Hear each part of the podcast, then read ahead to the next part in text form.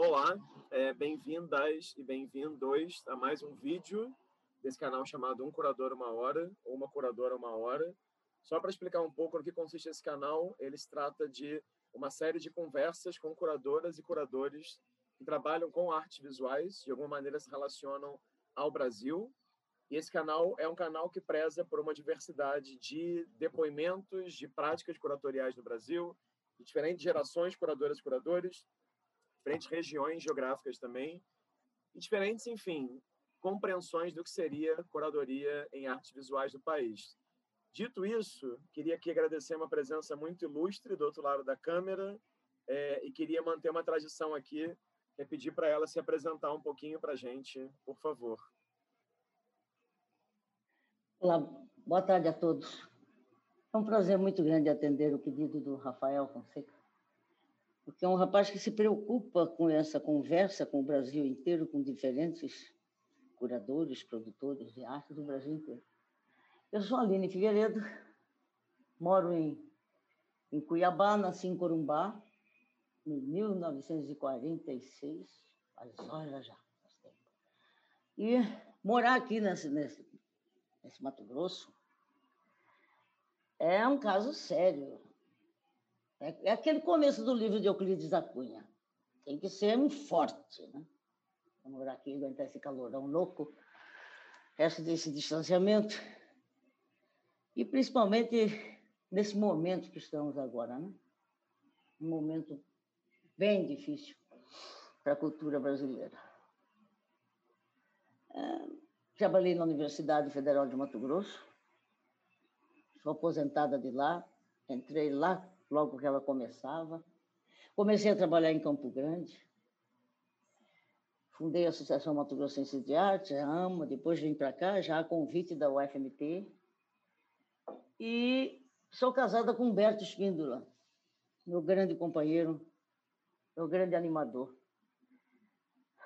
Nós, desde que nós nos encontramos, nunca mais nos separamos. Acho que vão mais de 50 anos. Mas agora fala alguma coisa você. Aline, obrigado. É uma, é uma honra poder conversar contigo um pouco. E eu queria manter uma outra tradição aqui, que é fazer uma pergunta que eu faço para todo mundo que eu entrevisto, que é te perguntar uhum. o seguinte: como é que era a sua relação com as artes na sua infância e adolescência? Assim, o que, que te levou você acha querer se interessar a trabalhar, escrever e pensar as artes visuais?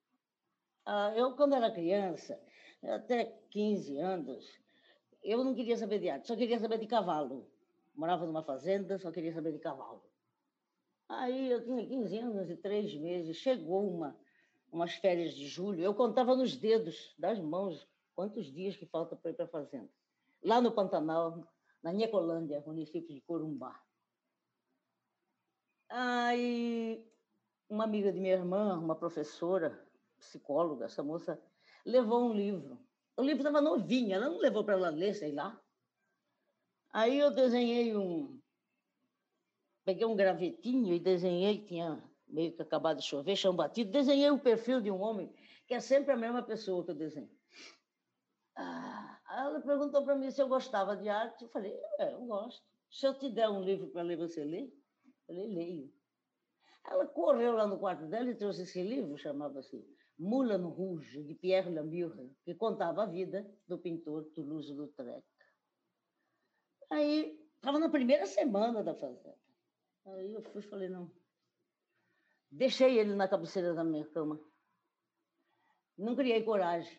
Passou três dias, depois completou uma semana, eu fui e peguei o livro. Folhei ele assim, 450 páginas. Não tinha uma figurinha para você olhar. Mas eu tinha prometido, ela falou duas palavras sérias para mim. Até hoje, Sérgio. Você promete que lê? Você garante?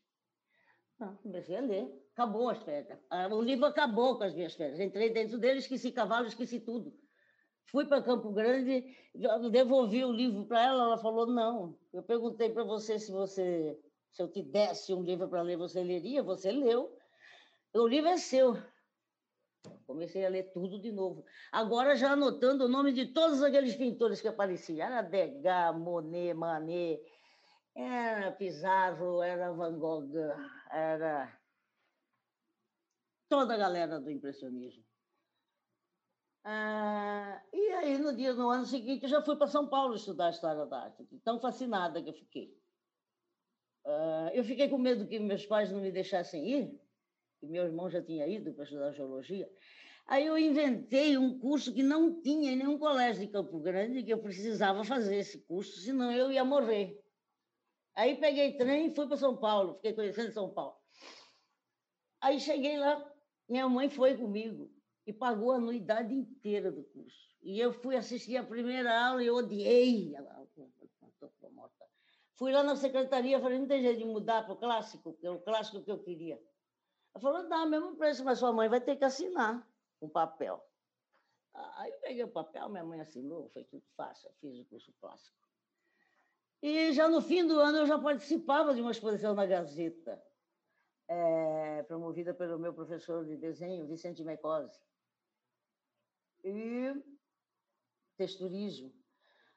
E aí, aí, aí comecei, fiz a exposição em Campo Grande, eu e a minha amiga Adelaide em 64, em 65 em Corumbá, em 66 em Cuiabá. E aí começa, quando eu tive... Quando eu fui fazer a exposição aqui em Cuiabá, em julho de 66, não foi ninguém na exposição. Era a festa de São Benedito, não foi ninguém. Aí eu falei, mas olha, por que, que não foi ninguém? Eu vou procurar gente aqui. E saí à procura de artistas.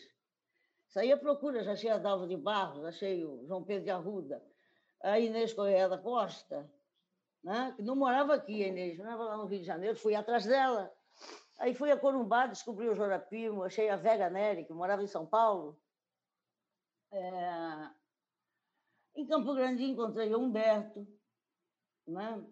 o Reginaldo Araújo, encontrei toda aquela turma que estava pintando e que ninguém se conhecia. E o grande lance foi isso. Eu fiz uma exposição que abriu numa segunda-feira e encerrou numa sexta, porque era um clube, o Rádio Clube de Campo Grande, mas teve 5 mil visitantes, Pomba. 5 mil visitantes? Em 1966. Aí o negócio marcou, não é? Bom, o que mais? E, e, era uma exposição só de pintura, né? Só de pintura. Pintura, 17 artistas que eu consegui reunir. Até eu que estava com pintura lá. Mas olha só, eu quis fazer um negócio que não fosse uma coisa provinciana, por exemplo. Eu quis o quê? É, fui lá em São Paulo e chamei o Bardi para vir. O Bardi arrancou fogo quando eu falei para ele para ele ir a, a, a, Campo Grande. A exposição foi em Campo Grande. O Bardi não quis saber. Falou, não saio daqui dessa mesa por nada, só saio daqui para ir a Roma. É que eu vou lá, ficar calor lá em Mato Grosso, é? Camara. Ah. Aí eu não aceitei, fui atrás, perguntei para minha prima Lurdinha, que era uma mestra minha, que sempre me deu, quando eu estudei em São Paulo, ela me deu toda a literatura portuguesa, brasileira e portuguesa para ler. Sabe? Leu tudo. Aí eu falei para ela, Lurdinha, quem que manda no Bardi? Quem que é chefe dele? Eu falei, uai, o Museu de Arte de São Paulo, dos diários associados a doutora Cis Chateaubriand. Eu fui lá, falei com o homem. Ele perguntou o que, que eu queria fazer. Eu falei, eu quero o Bardi, manda ele. Eu, vai lá falar com ele. Eu falei, já fui, já fui, acabei de ir lá. Ele me, ele me pôs para correr. Aí cheguei à noite em casa. Eu pensei, comemoramos. Eu falei, mas eu fui tão autoritária com aquele, com ele, Fui igual ele. Vou lá falar com o chefe. Escrevi uma carta. Pesado professor Vale, amanhã cedo eu saio para Campo Grande e eu quero que o senhor fique completamente à vontade se vai ou não vai. Eu fui, não aceitei a sua, a sua resposta e fui lá e falei, falei com o Chateaubriand. Agora, também, se o senhor não quiser isso, eu fique totalmente à vontade. Bom, vamos resumir a história. Ele foi. Né? Ele foi. E desde então ficamos muito amigos, me chamava sempre de menina, oh menina. Foi dirigir uns caminhonetes, tudo carregando quadros, viu montar a exposição. Aldemir Martins também foi outro do júri. E o João Paris e Filho. Você conheceu o João Paris e Filho, em São Paulo? Eu conheço, eu conheço o nome. Um homem lindo, um homem lindo. Só por isso já valia toda a pena. Sabe?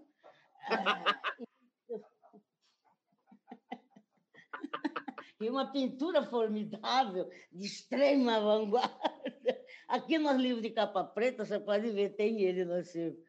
É, João Paris e Filho. Bom, aí foi todo mundo, fez a visitação, foi um sucesso. O Bade ficou um grande amigo meu, ficamos grandes amigos. Ele escreveu naquele, naquela revista dele, Mirante das Artes e etc. E fez uma reportagem muito incrível. É, incrível, também dando matação, né? no caráter provinciano de Campo Grande, naquela, naquela ocasião, ele, um trecho da matéria, que você acha isso no, no Centro-Oeste, que ele diz assim, a cidade não tem uma escola de belas artes, mas tem uma escola de cabeleireiros que levam as mulheres às alturas, com aqueles cabelos cheios de laque, sabe? É, gozador, Mário Gozador. Aí depois eu tornei colaboradora de dois livros deles, sabe? E lancei o Centro-Oeste lá no MASP, lancei o Artequemato lá no MASP.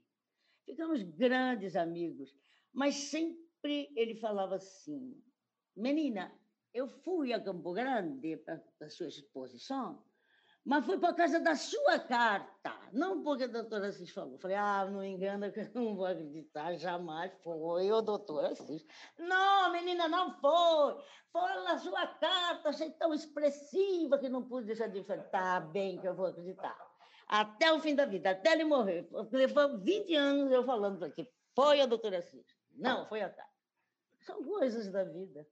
Aline, conta, conta um pouquinho o que, que, foi, é, que, que foi a Associação Mato Grossense de Arte. Você criou em 67, não foi? Foi, foi depois dessa exposição, dessa exposição de da primeira exposição em 66, houve uma necessidade de, de, de, de descentralizar o circuito da arte brasileira. Não, porque o, o Brasil, naquela época, eram, eram lugares isolados, que você não podia nem chamar de eixo. O Rio era separado de São Paulo, São Paulo separado do Rio. Minas Gerais separado. Não existia um eixo Rio-São Paulo. Eram separados. Então, era preciso a gente ter uma associação que nunca ganhou dinheiro público nenhum. Eram umas 150 pessoas da sociedade que davam um troquinho, não dava nada, bem dizer. Mas foi uma, uma aventura, porque nós conseguimos pegar artistas de Cuiabá, de Corumbá, de Campo Grande, e levar, fazer exposição em São Paulo. Fizemos uma, uma exposição em São Paulo na Galeria do Cine Belas Artes, fizemos duas exposições no Rio de Janeiro, no IDEU, já foram com cinco artistas. E a, os artistas que iam aparecendo. Apareceu o João Sebastião, a Conceição Freitas da Silva, o Clóvis Irigaray, o Wilton Silva, que é filho da Conceição, foram aparecendo núcleos de artistas. Né? É... Via Mato Grosso, via, via Campo Grande. E, e, com isso, a associação funcionou até 72. Humberto foi para a Bienal de Veneza em 72. Já tinha participado da Bienal de São Paulo de, de, de 71 e de 69. É, aí, o reitor da Universidade Federal de Mato Grosso, aqui de Cuiabá, Gabriel Novis Neves, um dia eu vim dar um curso de História da Arte, porque tem isso também. Eu comecei a dar História da Arte em 1970 como tudo, tudo para chamar o público, tudo para fazer. Você não quer saber como que foi dureza, a gente laçava a pessoa para ir na exposição, entendeu? Convidava e tinha que laçar a pessoa para ela ir na exposição, para criar esse gosto de ir para a exposição. Ia. Olha, eu aprendi a fazer de um tudo para agradar. Eu aprendi até a cozinhar, eu não sabia fritar um ovo quando me casei, entendeu? E, e, eu aprendi a cozinhar, eu aprendi a dirigir, eu dirigia a barbaridade. É, eu, eu aprendi, a minha casa, a minha casa ficou enorme, porque eu tinha que receber quem eu trazia, todos os críticos que comecei a trazer, tudo na minha vida em função é, dos artistas, tudo, o tamanho da casa, eu tinha que ter um quarto de hóspede, porque nem sempre a universidade poderia, podia é, pagar hotel, essas coisas, então a gente ajudava com, com tudo que a gente podia, né? Receber os críticos, trazer o pessoal.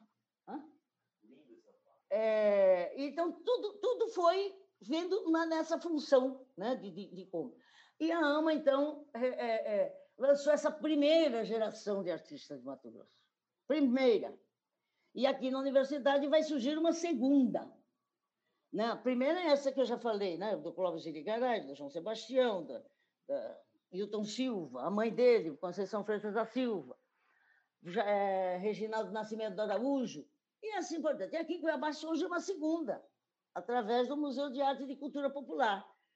A universidade agora, 10 de, de dezembro, agora, ela fez 50 anos. E o museu ele foi fundado em janeiro de 74. Quase quatro anos de diferença, mas menos, quase três, três anos e dois meses de diferença da idade da fundação. É, e a, a nossa ideia para fazer o museu veio de. Tinha que se fazer uma, uma plataforma de ação, para você uhum. não, não, não, não agir soltamente, dispersamente, como um evento, porque o evento vai com o vento, né? Então você tinha que criar um, um jeito de se trabalhar, uma plataforma que fosse multidisciplinar, onde todas elas não fossem só paralelas. Elas tinham que ser interligadas, multidisciplinares. E é, é o que até hoje está aqui no livro do Centro-Oeste, está no sumário do livro de capa preta, que você pode olhar ali, né? a atualização da arte brasileira, o apoio ao artista mato-grossense, o estudo da região centro-oeste, a valorização da cultura popular, o estudo do indigenismo, porque já que nós estávamos numa universidade da selva, distante de 2 mil quilômetros do mar, do que qual lado você quer, norte, sul, leste, oeste, Mato Grosso está a 2 mil quilômetros distante do mar. E, e então, com dezenas de nações indígenas, você tinha que batalhar por esse indigenismo. Né? Então, essa, sim, essa plataforma que muitos críticos, como Roberto Pontual, Federico Moral, consideraram como uma ação exemplar, porque ela mexia com tudo. Né? Então, aí que nós trouxemos os, os grandes artistas brasileiros que trabalhavam com indigenismo, veio Rubens Gershman, Edival Ramosa, Gilberto Salvador, veio aquele menino lá do, do Pará, que trazia aqueles chamucuí, é, Valdir Sarubi. Então, de cada uma dessa, dessas categorias, nós fomos trazendo. Enquanto escrevemos o livro do Centro-Oeste, Uhum. Nós trouxemos diversas coletivas de artistas goianos, individuais de goianos, artistas brasilienses, artistas de sumatogrossenses, para exatamente para que se conhecesse cada tipo de ação. Quando fomos mexer, por exemplo, com a cultura popular, nós temos aqui, vizinho aqui, rio abaixo, é, a comunidade de, comunidade de São Gonçalo Beira Rio. É uma uhum. comunidade que lá que foi escrita a ata de fundação de Cuiabá, porque ela fica na beira do rio Cuiabá e na confluência do rio Cochipó. Porque o ouro não foi encontrado no rio Cuiabá, o ouro foi encontrado no rio Cochipó acima, 35 quilômetros acima, lá no, no Cochipó do Ouro, não ficou sabendo. E essa comunidade, em 74, teve uma enchente tão grande, tão grande no rio Cuiabá, que depois de 74 essa enchente não aconteceu mais porque o governador Dani de Oliveira fez uma barragem ali no Rio Manso, de modo que segurou um pouco. Uhum. E São Gonçalo, ela estava prestes a desaparecer, porque a enchente levou fornos e tudo, derrubou os fornos, tudo. a enchente ficou até na tampa de água. Pega para mim aquele quadrinho de Jared ali, essa ali. É... Não, aqui. É...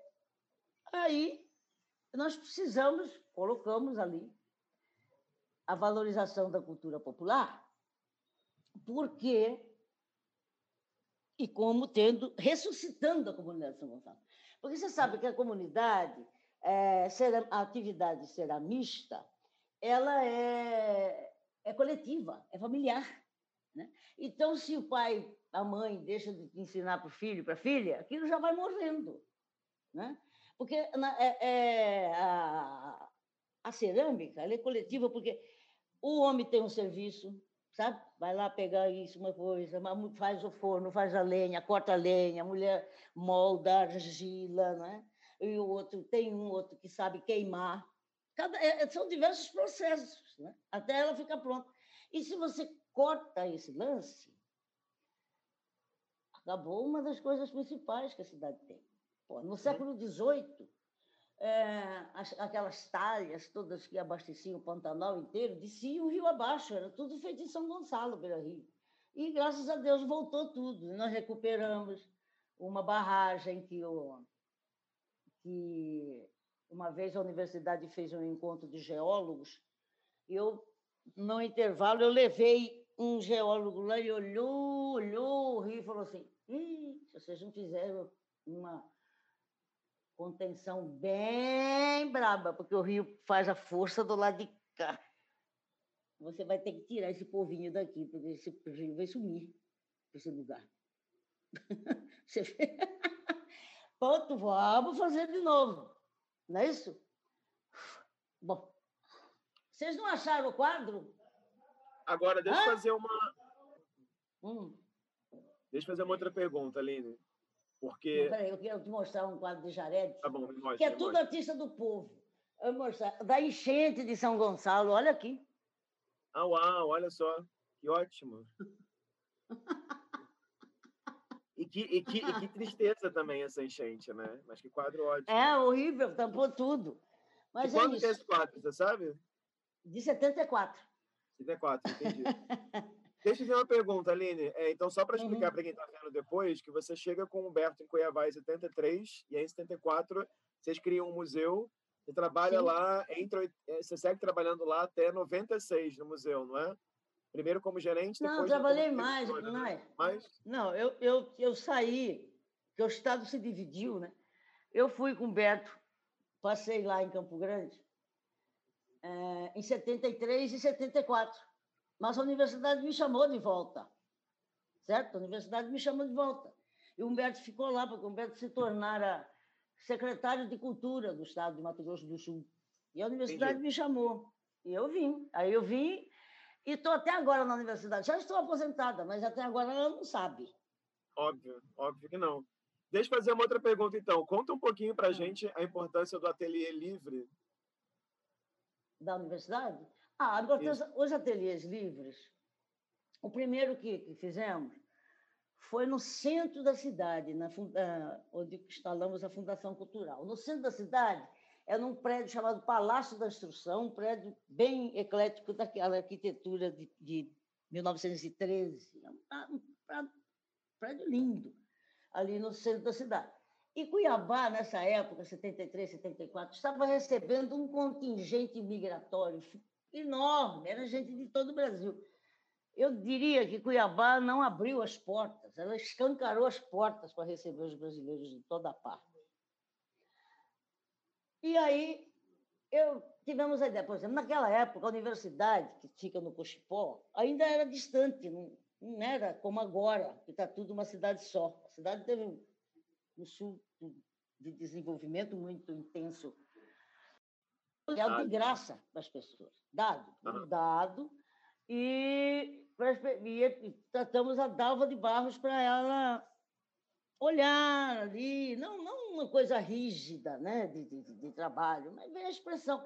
E eu e Humberto passávamos ali, todo dia nós passávamos ali para ver a rapaziada, e foi surgindo.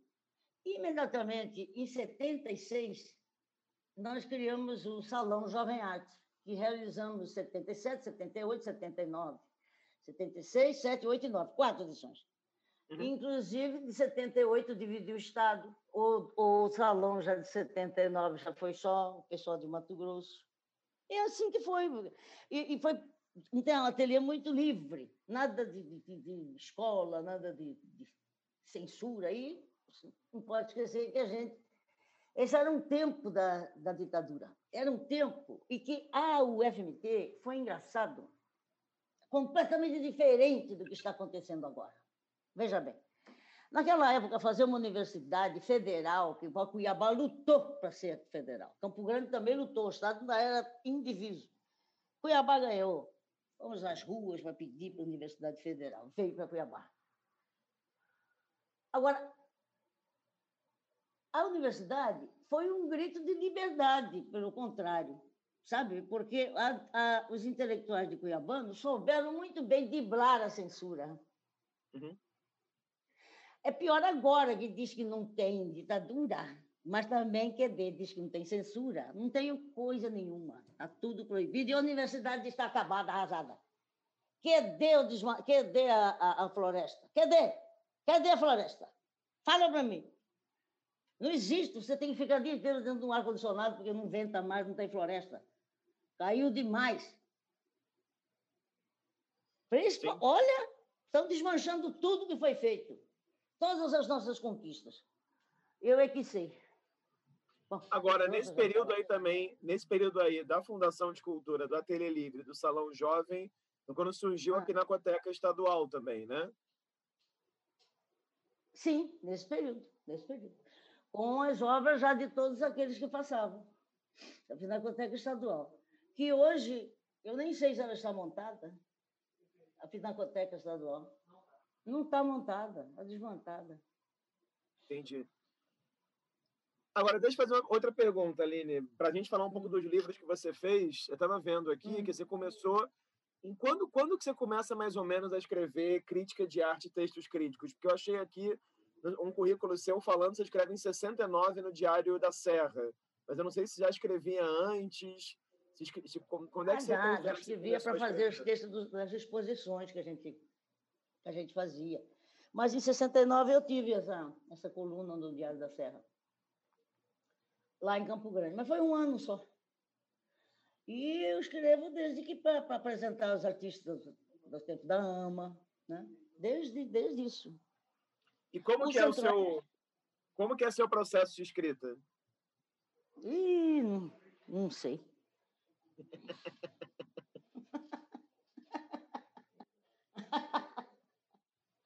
ai, ai. É. O livro do Centro-Oeste foi uma, uma façanha mesmo para escrever, porque, olha só, eu estava fazendo um serviço na, na Funarte, lá do Rio de Janeiro, uhum. porque a, a Funarte foi, foi bem assim também, né?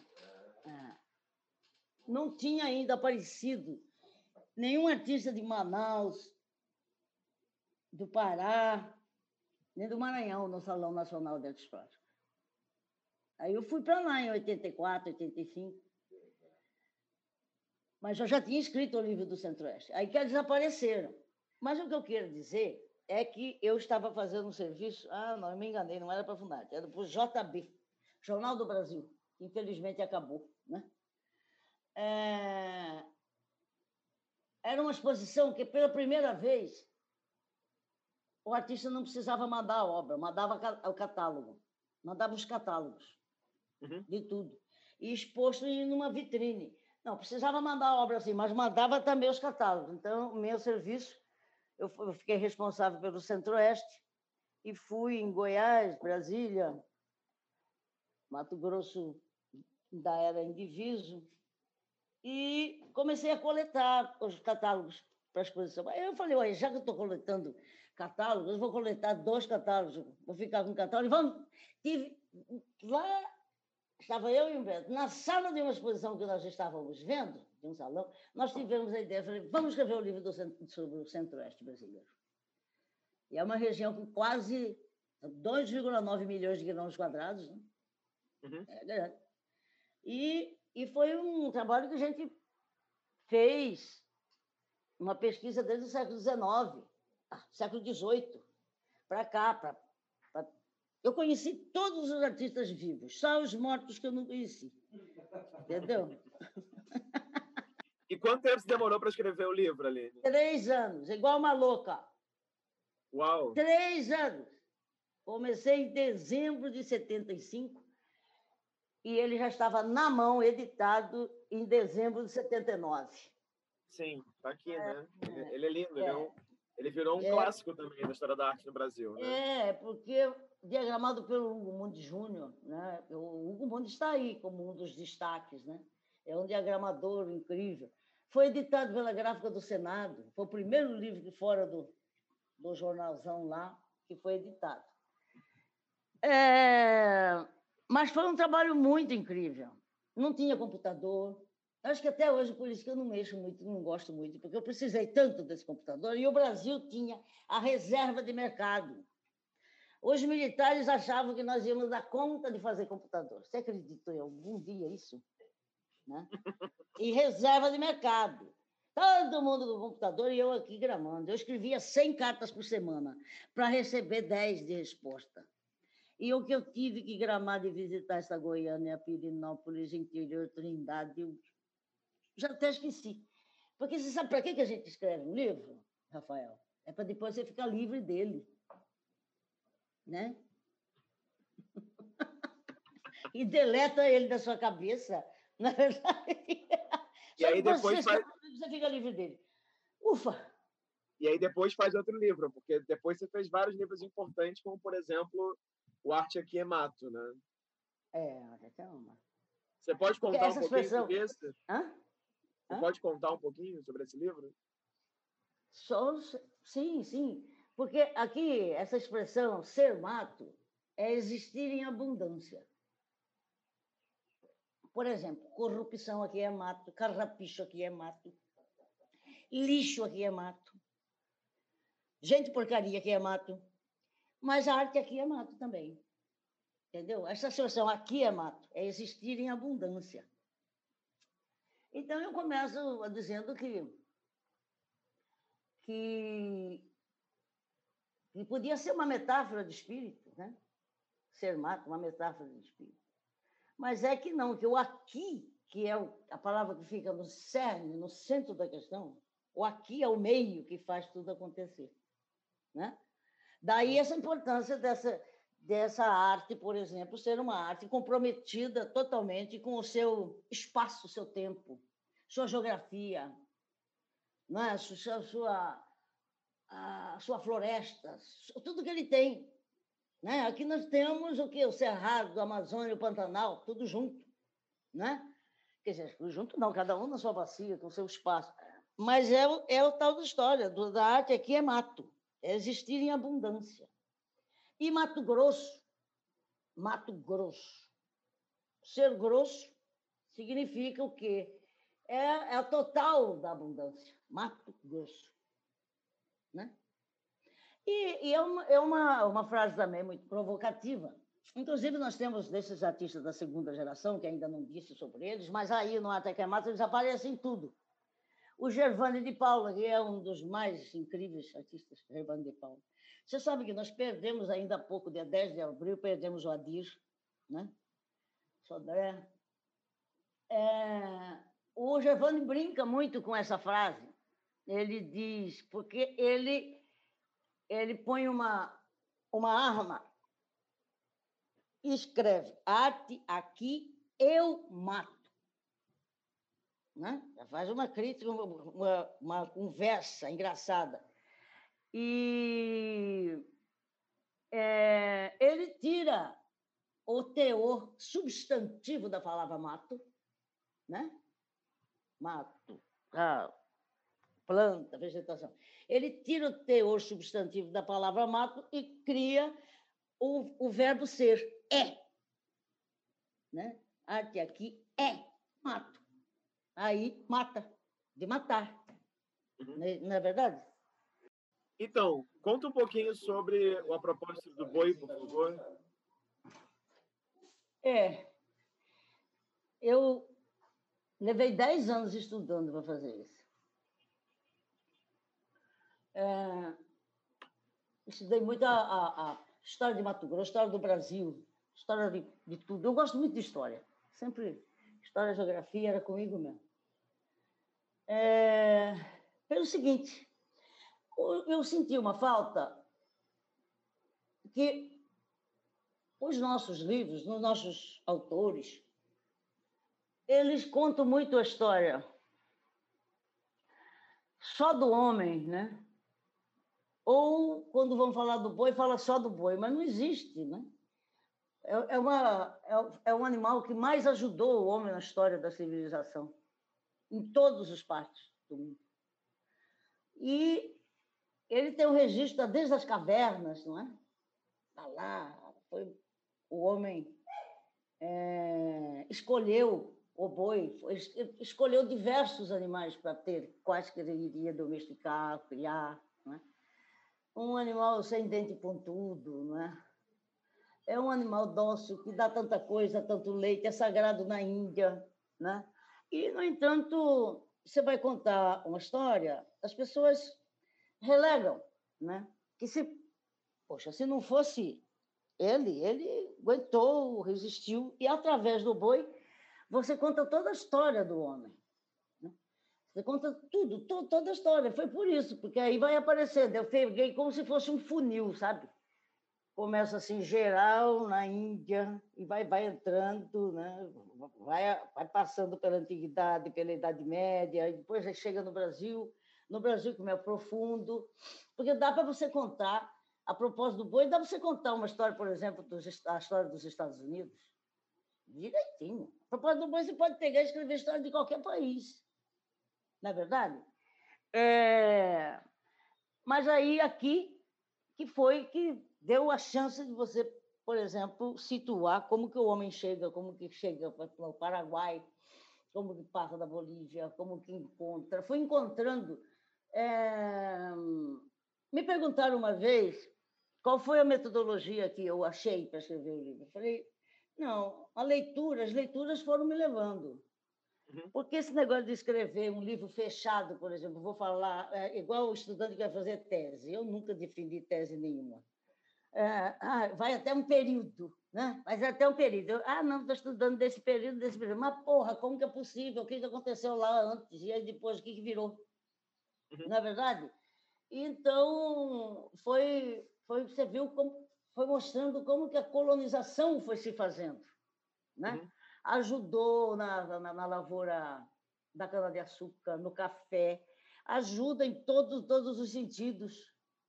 Na é verdade, como que ele como que ele vai firmando as fazendas, a conquista da posse e foi montando a história de Mato Grosso. Uhum. Né? É, por exemplo, tem uma professora minha, professora de história, que ela gostou muito dos, dos títulos dos capítulos. Por exemplo, na Bacia do Prata, o boi é a mina.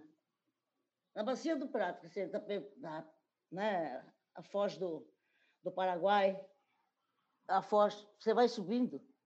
Tudo foi para procurar a prata. A prata foi encontrada lá em Potosí, na Bolívia. Uhum. Mas e, e, essa área nossa aqui, do Paraguai, lá de Potosí para cá, é uma área totalmente própria para o contrabando. Sempre foi. Desde quando colocou. E, então, essa prata, na caminha, na, na bacia do prata, o boi é a mina. No fundo, o boi que ficou, que foi a grande mina, o grande dinheiro, a grande sustentação do lugar, porque a prata mesmo foi embora foi lá para a Espanha, foi para o mundo inteiro contrabandeada. Uhum. Na é verdade, na bacia é do Prato Boi é a mina. E tem outro capítulo que ela, que ela gosta também, é sobre quando fala de Mato Grosso do Sul. Nas invernadas do Sul surge um novo Mato Grosso. Né? Já está lá junto com, com o Mato Grosso. E outro também que ela gosta, por exemplo, depois que o ouro passou aqui, o ouro aqui em Cuiabá foi, foi descoberto em 1719. Em Minas, em Goiás Velho, em 1727. E o nosso ouro é um ouro, o ouro mato-grossense e goiano, é diferente do ouro de Minas Gerais, porque o nosso ouro é de aluvião. Vai embaixo, como diz o cuiabano, vai embora, vai rio abaixo, vai embora. Ele é de aluvião, quase que não segura. O ouro de Minas, Minas tem aquelas tantas cidades antigas por quê? Porque o ouro lá é de mina, é devagarzinho, é devagar, é devagar, é devagar, devagarinho, igual a música do, do nosso mestre lá. Que você vai pegando, entendeu? Então, por isso que vai criando uma cultura. Né?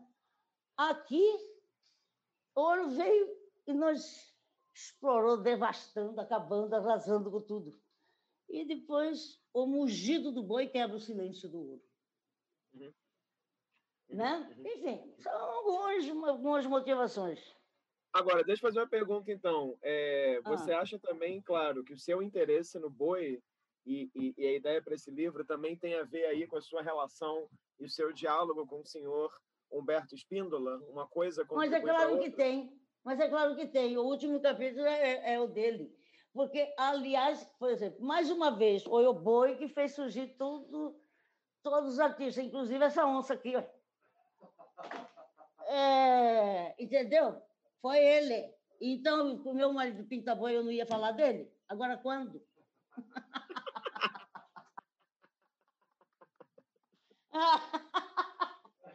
deixa, eu fazer, deixa, deixa eu fazer uma outra pergunta, então, Aline. É, porque quando você lançou esse livro Artes Plásticas no Centro-Oeste foi em 79, né? Eu Sim. queria te perguntar o que, que você acha hoje em dia, né? Quase, sei lá, 40, quase 40, já 40 anos depois é, do lançamento 41. do livro. O que, que você acha dessa ah. ideia de arte no Centro-Oeste? Você acredita que há uma arte do Centro-Oeste ou é uma arte no Centro-Oeste? Ah, isso aí tem, tem a, a arte Mato Grossense tem muita personalidade, né? Conforme você você viu esse vídeo que já fez, fizemos agora digitalmente, né? Tem, tem sim. Tem, a, cada região ele, ele tem uma, uma personalidade. Temos um Cirão Franco, né, que fala daquelas da, da, da, daquele horror, né? É, todo todo lugar, queira ou não queira, ele cria uma personalidade. A arte ela tem muita personalidade. Você, você pode ver aí nesse vídeo como, como que os artistas têm uma, uma, uma força. O nosso, o nosso ingênuo aqui, o nosso primitivo aqui é diferente de um nordestino. Né? É bem diferente. Cada um tem uma, uma personalidade. Esse artista mesmo, que eu estou escrevendo um livro, já escrevi um livro sobre ele, o João Sebastião, o que pinta as onças, é, onça, caju, ele, ele tem tudo para ser considerado, o próprio Federico Moraes diz isso, ele está dentro desse movimento armorial. Uhum. Porque o Suassuna, ele acha que ou tudo que o Suassuna quer, eu, eu até escrevo no livro, se o Suassuna conhecesse a obra de João Sebastião, ele ia ficar morto de inveja porque ele não nasceu no Nordeste. Porque Suassuna quer achar que o caju e a onça o caju é, é, é originário do Nordeste. Mas a onça, a onça está em toda parte e o maior estoque está no Pantanal. Então, o caju e a onça são dois emblemas brasileiros. E por isso que o João Sebastião também pode ser encaixado perfeitamente na arte armorial. E a nossa arte, ela tem é, esta, esta ideia, por exemplo, do, do popular e do erudito misturado. Porque os artistas todos vieram do povo. Então, como esconder esse povo? Não pode. Tá? E o erudito. Os nossos artistas viram grandes exposições dos artistas brasileiros aqui. Exposições enormes, instalações de Gershman, de tantos artistas que nós, nós trouxemos aqui. O Ben Grillo. Então, eles encontraram na, na, na pintura uma, uma identidade nacional, uma, uma vocação. Encontraram na pintura. A pintura deu esta dignidade para esses artistas. Eles aqui uhum. são respeitados. Uhum. É uhum. isso. Agora, eu vi um vídeo seu que você fala uma coisa muito interessante. Eu vi um vídeo seu que você fala que você dá a entender na sua fala que você não gosta muito quando olham, por exemplo, para a arte do Mato Grosso e falam, ah, isso é uma arte regional. Aí você fala no vídeo que, na verdade, é uma arte universal, porque quando a pessoa está falando sobre a onça ou qualquer um desses assuntos no qual. É isso. É, tem uma mania aqui, por exemplo, de tuiuiu, que é aquela ave do Pantanal. Eu já eu fico com raiva, porque tem tanta coisa, aí todo mundo que quer ser regional, fica tuiuiu. Para mim, tuiuiu é uma praga iconográfica. Eu já disse isso, sabe?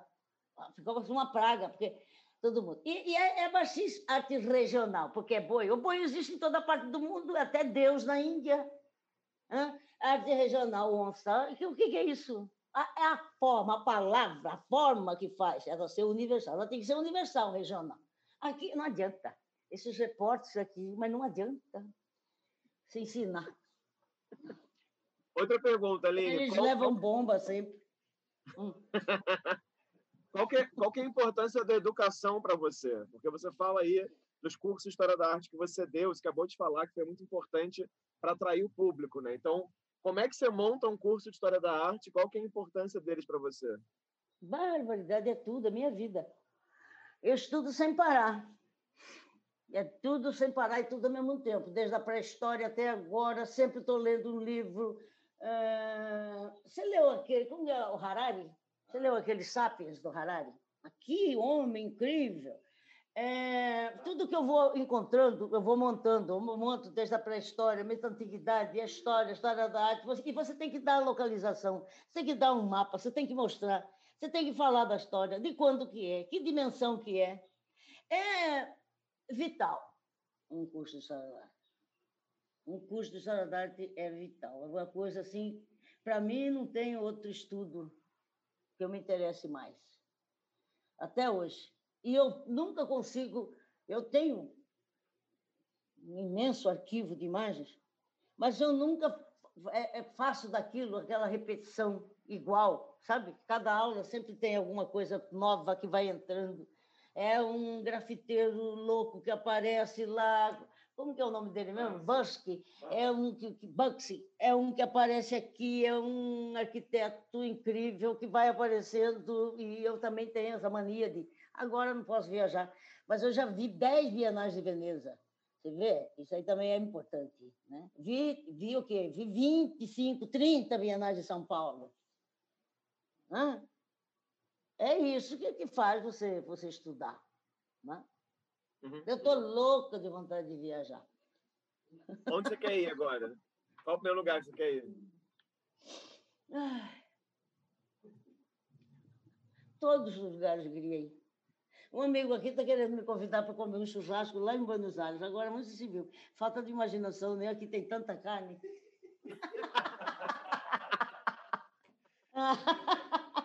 Aline, deixa eu fazer outra pergunta aqui. Queria que você contasse um pouco sobre essa exposição maravilhosa. Vocês fizeram percurso que também tem a ver com essa publicação aqui, né? Lá do, uhum. do Mar. Tem um, tem um catálogo dele. Você tem catálogo do percurso aí? Eles querem que... A do percurso eu não tenho, não. Tá conta, aí, valeria Conta um pouco para a gente, então, sobre esse eu livro, mando. sobre o percurso. Sim, ele vai pegar ali um percurso. Ah. Procura aqui, André. É, porque aí você veja. É uma exposição muito incrível, porque é um percurso somador. Foi quando a universidade fez, fez 40 anos. Foi em 14. É, Aí, aqui em Cuiabá, em 14, foi uma confusão, porque queriam criar um VLT que até hoje já assumiram com o dinheiro, não aconteceu nada. Estragaram, tiraram as árvores da cidade, foi uma confusão. E tudo isso para a gente perder de 7 a 1, né? Como dizem os, os argentinos. Gastaram lá prata e perderam de 7 a 1, né? É, porque eles tiraram o segundo lugar, né? Mas o percurso foi o seguinte, eu chamei para pintar a frente do museu, que estava totalmente era branco, ainda não tinha criado nada. Eu chamei a artista Ana Ruas, lá de Campo Grande, para criar uma, uma intervenção. E ela fez, eu resolvi chamar o nome da, da exposição de percurso, porque devido à instalação que ela fez, é um percurso somador, porque ali, é, nessa universidade, é que ela trouxe nesses ela estava fazendo 40 anos, trouxe toda essa atualização da arte, ela aproximou a arte do público, fez o, Cuiabano visitar a exposição, já não foi mais preciso laçar, o povo já vinha numa boa, sabe? É, e foi muito, muito incrível, muito moderna a exposição que ficou durante aquele período da Copa. Foram 35 artistas, 35 artistas, tinha artistas das novas gerações. Ave. Deram conta. Ah, olha só. Esse aí eu não tenho, não. Pois é, que pena. Vou ter que mandar. Peraí. Nós fizemos. Como que vocês podiam montar? Aqui nós fizemos uma. Eu chamei essa. Vem aqui alguém me, me ajudar a montar, a abrir. Eu chamei essa exposição percurso de percurso e embaixo ela tem um subtítulo: Magia propiciatória. Porque eu estou fazendo um feitiço aqui, eu estou querendo arrumar um anexo para o museu, aumentar. E a magia ah. propiciatória, você sabe que toda maquete é uma magia propiciatória. Magia propiciatória vem lá da pré-história, né? Para que, que eles desenhavam o boi na, na parede? Desenhava porque no dia seguinte ele ia pegar aquele boi. Sabe? A, a magia profissional, o poder mágico da imagem. Uhum. Certo? Magia, uhum. O poder mágico. Eles acreditavam piamente que no dia seguinte. Então, aqui aparece uma maquete onde eu proponho construir isso aqui. Construir isso aqui. Aqui está o prédio do museu, aqui. Uhum. Certo? É uma maquete. Bom, não aconteceu até agora, mas a maquete está, os projetos de luz, água, elétrica, tudo já aconteceu, e aqui vem os artistas, né? Uhum. Você vai passando. É um catálogo feito pela Maria Tereza Carracedo, é a melhor editora que nós temos. Uhum. É uma editora. Você está vendo? Estou vendo. É uma vendo, editora. Então. Almira Helter. Aqui a Ana Ruas pintando lá o percurso. Essa foto tem. Esse negócio é complicado. No site tem a maquete inteira. Hã? No site Cultura UFMT tem a maquete inteira. Ah, pois é, ele está falando. Mas ele. Mas e, e, a pintura do, do, da Ana Ruas? A Ana Ruas, você conhece? É uma artista Conheço. de Mato Grosso do Sul. Ela é uma beleza. Como ela interfere. Aqui o Beto, o João Sebastião. João Sebastião pintou esse quadro enorme sobre a Frida Kahlo. Aí a, a casa dele aparece lá, um bem na testa da onça, aparece uma casa. A Frida Kahlo vai dormir lá essa noite. Entendeu? Convidou para ser hóspede dele. Ai, Jonas. Aqui. Esse, esse, esse desenho aqui, ó. Esse artista Zé Pereira, ele fez quatro jogos. Aqui em Cuiabá, para a Copa do Mundo, teve quatro jogos. E ele só deu. Eu, para o catálogo sair, ele só tinha aprontado dois, que são esses dois. Aí uhum. nós demos assim, fizemos pela internet, pesquisamos, e demos os uniformes dos jogadores que iam ter. Fizemos, ele fez quatro telas, mesmo tamanho, para registrar a Copa. E com o placar, é que está muito pequeno. O placar está, ele não sabia ainda, 0-0, depois que ele colocou. Né? Enfim, algumas loucuras. Ai, que... Aline, deixa eu fazer uma pergunta. É, uhum. Como é que você se sente agora tendo o acervo do Museu de Arte e Cultura Popular todo online? Aí com essa equipe toda ah, que trabalhou ótimo. aí durante a pandemia. Ai, graças a Deus. Eu parece que eu botei um ovo de ema, nossa equipe toda. Sabia? Sabia essa história do ovo de ema? Me é... conta aí. Teve um governador de Mato Grosso, Fernando Correia da Costa, que ele governou Mato Grosso duas vezes, não na sequência porque não tinha reeleição. Aí perguntaram para ele o que, que ele achou de ter governado Mato Grosso duas vezes. Ele falou: parece que eu botei um ovo de ema. Você sabe o tamanho do ovo da ema, né? pois é. Bom, mas é um grande alívio, uma satisfação muito grande de saber que está tudo tá, tá arrumado, está mais fácil. Mas problemas sempre existem. É, e você acha também que agora é uma boa oportunidade de outros públicos que não possam ir, por exemplo, a, a Mato é, Grosso é, claro. conhecer o acervo de casa, né? É verdade, isso é o grande, grande lance. Isso é a grande verdade, a grande facilidade. A gente deve isso esse menino William trabalhou como um louco. O André, esses dois garotos aqui, eles são coitados eu tenho dó deles.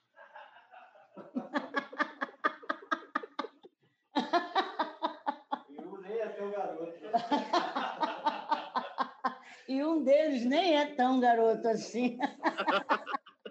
Mas eu tenho dó deles, coitado. Imagina, imagina. Aline, é, outra pergunta para você. O que, que, você acha da produção de arte hoje? Você acompanha assim, a produção agora dos anos 2020, 2019? Como é que você vê a produção de hoje em dia comparando com quando você começou lá nos anos 60? Ah, tá. Muito diferente. Mas, infelizmente, né, eu estou há dois anos já que não viajo. Não saio de casa, né? nem viajar, não saio da minha casa.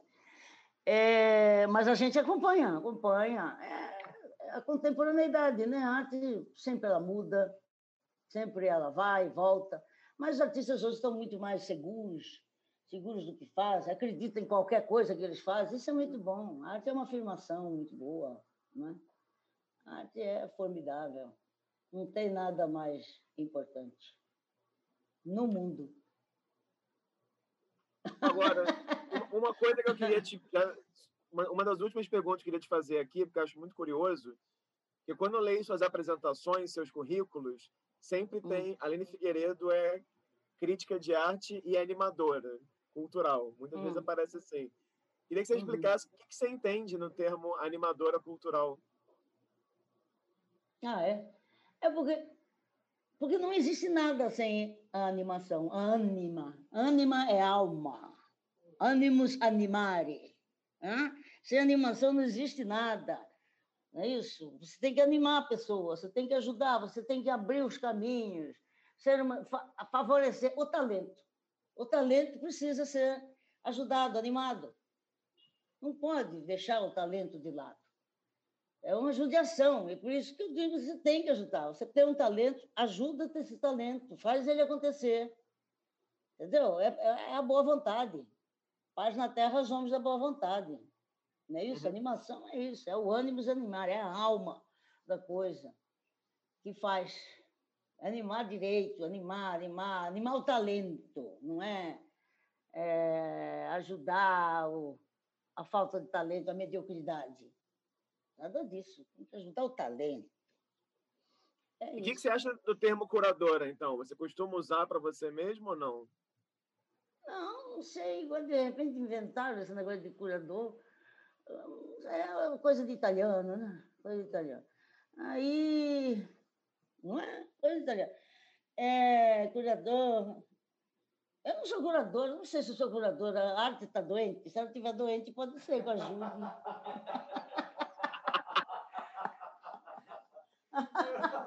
Eu curo ela se ela estiver doente. Chama ela para mim. Mas você, mas você lembra, mas Aline, você lembra qual foi a primeira vez que alguém te chamou de curadora ou não? Não sei, não me lembro. Mas sabe o que, que é? Eu acho que tem esse fundo de você curar, quer dizer, você tirar a mediocridade de lado. Esse que eu acho que é o verdadeiro termo do curador. Tira a mediocridade. Nem sempre acontece a mesma coisa, mas. Você tenta, pelo menos, né? Tento. A cura nem sempre acontece. A cura. O André está falando assim, que a cura nem sempre acontece. O paciente morre mais ligeiro. Agora, olha só, só, só fazer uma última pergunta, uma, uma última ah. pergunta antes, antes de eu mostrar a imagem que você pediu para eu para separar. É, você falou aí uma coisa interessante quando você mostrou esse livro do percurso. Você falou hum. da, da maquete e você falou dessa questão da magia, né? Que você incluiu a maquete é. ali, porque com essa esperança também. Magia propiciatória. anexo. A magia propiciatória. Minha pergunta é: você acha que toda boa exposição traz essa magia propiciatória? Sem dúvida olhando desse ângulo que nós estamos, toda boa exposição é uma magia propiciatória. Por exemplo, nós fizemos uma exposição no Rio de Janeiro que ocupou todinho aquele primeiro andar do Rio de Janeiro, 136 obras de oito artistas. Chama-se Brasil Cuiabá Pintura Cabocla, apresentada por Araci Amaral e Frederico Moraes.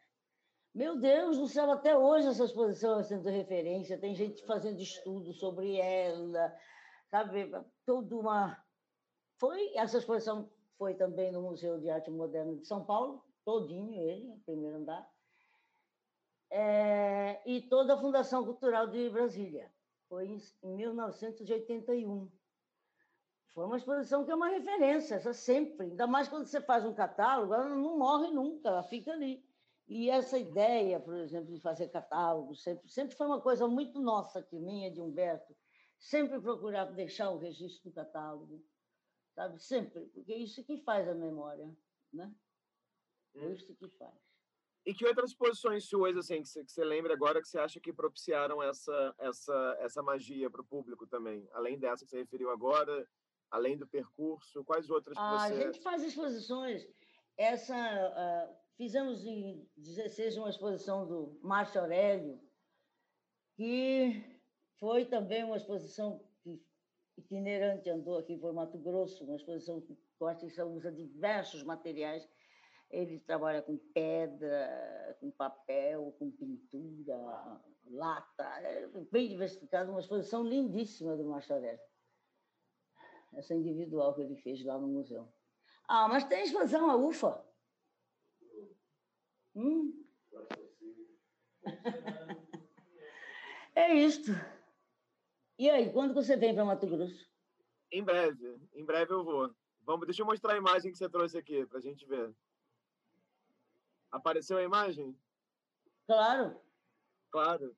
Então, uhum. eu te pedi uhum. para pensar uma imagem que você acha importante para sua trajetória. Uai, você não quer pôr outro também? Você pode pôr outro? E mostra aí que a gente bota o outro. Você quer pôr esse aqui também? Esse aqui, Sabe ó. por quê? Ó, esse aqui, esse aqui é interessante, que veja bem. O M é de quem, gente? Já não estou enxergando. O, o, aqui está escrito MACP. Ai, caiu o negócio. O, aqui está escrito MACP. Aqui é da, da Dalva, né? Uhum. Aqui, daqui João Sebastião e aqui o Espíndola. Cada um tem o trecho de uma pintura desses quatro mestres aqui da arte mato-grossense. E aqui nós temos todo o acervo do museu. Você já viu, vocês têm o um livro. Não é isso? Tenho. É isso. Tenho. Ele tem o livro, ele mostrou. Aline, deixa eu te fazer só uma, fazer só uma última pergunta antes da gente terminar aqui de gravar. É... Toda, enfim, toda entrevista que eu faço tem essa pergunta surpresa no final, né? E aí você está sendo aqui, desses curadores todos que eu estou entrevistando, a curadora número 97. Então já ah, foram vários curadores e vários depoimentos. E aí a pergunta surpresa que eu bolei aqui é uma pergunta muito peculiar. Eu queria que você me dissesse uma música, ou um artista musical, ou um gênero musical que você sente que te acompanha aí no seu processo de criação como curadora, ou como animadora, ou como quer que você se chame. Puxa. Você podia ter preparado mais. É surpresa, Aline. É, é, é. Olha, as canções que Elis Regina canta demais, Chico Buarque para mim é demais, Tina Turner para mim é demais. Eu acho que eu só gosto desses três. Não, mentira, gosto de tudo. Geraldo Vandré. Geraldo, seu, seu Ah, Geraldo Vandré. Eu gosto de todos essa turma. Todos. Tina Turner também? Barbaridade. Enlouqueço. Olha só. Hã? Mentira eu, eu do sério. É. Ontem, sabe o que, que eu e André ficamos escutando? Fomos procurar Jambalaya. Lembra de Jambalaya? Aquela música lá, em 62, é coisa, 52. Hã? Com o Creedence que você gostou. É, com aquela banda, Creedence, né? É incrível. É muito. Eu gosto muito de A Estrada e o Violeiro, você conhece? É de Sidney Miller, é comprida, comprida, comprida. Só ele e o Sid cantam A Estrada e a Nara Leão cantava a viola, a Estrada e o Violeiro. Não, como é? São violeiro. Ele cantava o violeiro e a Nara cantava a Estrada. Mas é muito comprida. São uma estrada procurando o sol, levar o povo para a cidade só. Sou violeiro procurando só. Levar a vida para a cidade só e vai embora. Minha estrada, meu caminho, me responda de repente. Se eu aqui não vou sozinho, quem vai lá na minha frente? Tanta gente tão ligeiro que já per até perdi a conta. Mas é firme violeiro, fora a dor que a dor não conta, fora a morte quando encontra, vai na frente um povo inteiro. Oh, troço bonito. 1967. Maravilha. Aline, queria mas te agradecer. Eu, mas fala, eu tenho. Ah! Pega o quadro de Rita Viola. Por favor, vou te mostrar um quadro encantador. Porque o Beto, o Beto ele não é ele, ele não é só o pintor do boi. Ele pinta também. Eu tenho amores da minha vida, são meus cachorros. É, eu adoro os cachorros. E eu quero mostrar para você um, um quadrinho que o Beto fez chamado. Eu tenho duas cadeirinhas, que chama assim? Uma chama Rita e a outra chama Viola. Que eu tirei de uma música de Geraldo Vandré. A Rita e a Viola ah, estão lá. Olha só. Ótimo que estava com a Rita e Viola. Vem de uma música de Geraldo Vandré. É assim: laços de fita na vida aflita, só mesmo Rita quando se agita, traz alegrias para o meu cantar.